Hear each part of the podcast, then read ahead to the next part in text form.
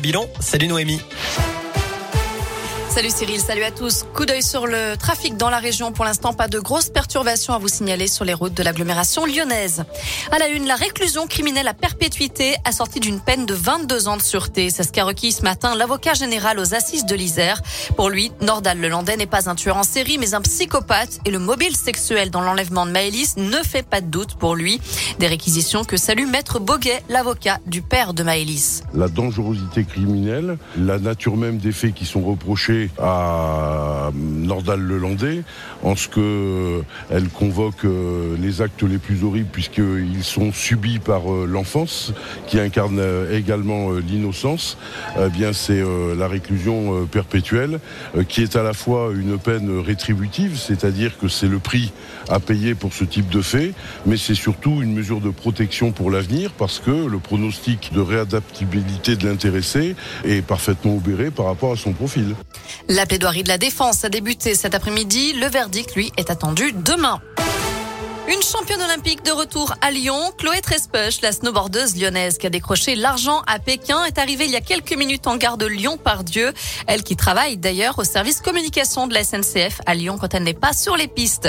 Et puis au JO, pas de médaille pour l'équipe de France aujourd'hui. Les hommes du combiné nordique ont terminé cinquième. Peut-être une chance de podium samedi matin. Le porte-drapeau Kevin Roland s'est qualifié pour la finale du halfpipe en ski acrobatique.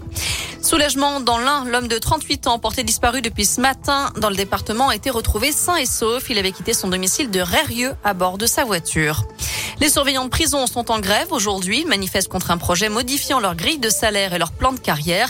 Les agents ont bloqué temporairement les entrées des prisons ce matin. Moins de 100 000 nouveaux cas de Covid en France ces dernières 24 heures. On n'avait plus eu de chiffres aussi bas depuis le 24 décembre. Nous sommes au début d'une nouvelle ère, selon Jean-François Delfrécy, le président du conseil scientifique, dans un entretien au Parisien. Une nouvelle ère qui sera marquée par une circulation contrôlée du virus. Selon lui, nous sommes en train d'en finir avec Omicron.